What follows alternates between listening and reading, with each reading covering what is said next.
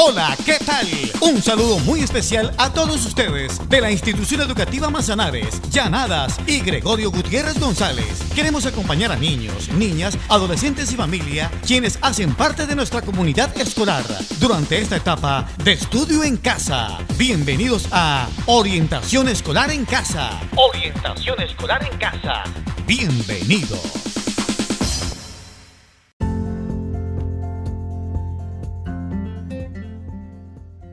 El día de hoy hablaremos acerca del buen uso de redes sociales y tecnologías.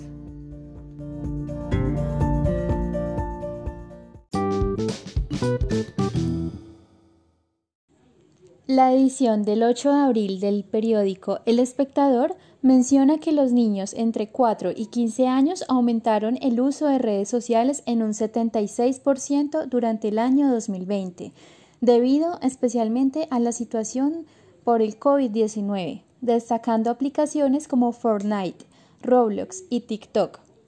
Al respecto, los expertos recomiendan que los padres deben tener un papel activo para controlar tanto el tiempo como los contenidos a los que acceden los menores de edad en Internet.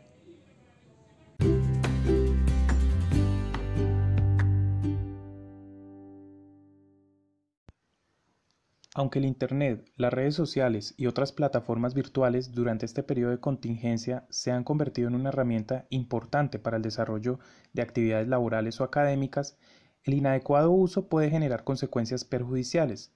Por eso, el día de hoy queremos invitarte a tener en cuenta algunas recomendaciones para prevenir riesgos o situaciones que puedan generar peligros. Primero, no compartas datos privados. Segundo, no contactes ni aceptes la amistad de extraños. Tercero, configura la privacidad de tu perfil.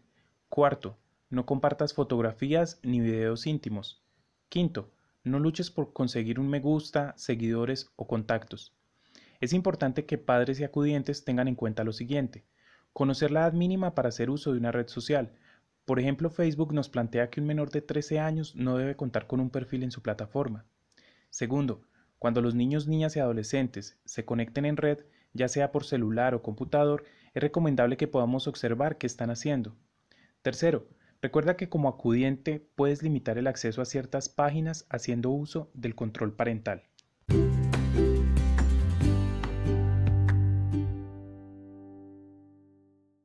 Compartir nuestros datos privados e intimidades puede ponernos a peligros como ciberbullying, que se define como usar medios digitales para molestar o acosar mediante ataques personales, divulgando información confidencial o falsa de otras personas. Sexting es el acto de compartir mensajes o imágenes de tipo sexual de índole personal por medios digitales, lo cual nos expone a ser acosados o chantajeados por otras personas. Grooming es la situación en la cual un adulto oculta su identidad en un perfil falso para ganarse la confianza de un menor de edad con el fin de acosarlo y en algunos casos abusar sexualmente de él.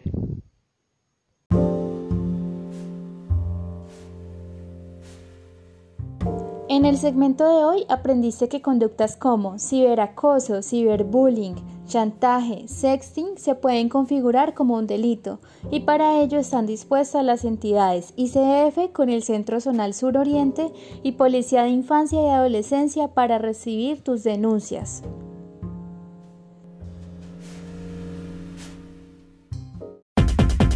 Así llegamos a la parte final de Orientación Escolar en Casa. Orientación Escolar en Casa. Ha sido un gusto estar con ustedes. Hasta pronto.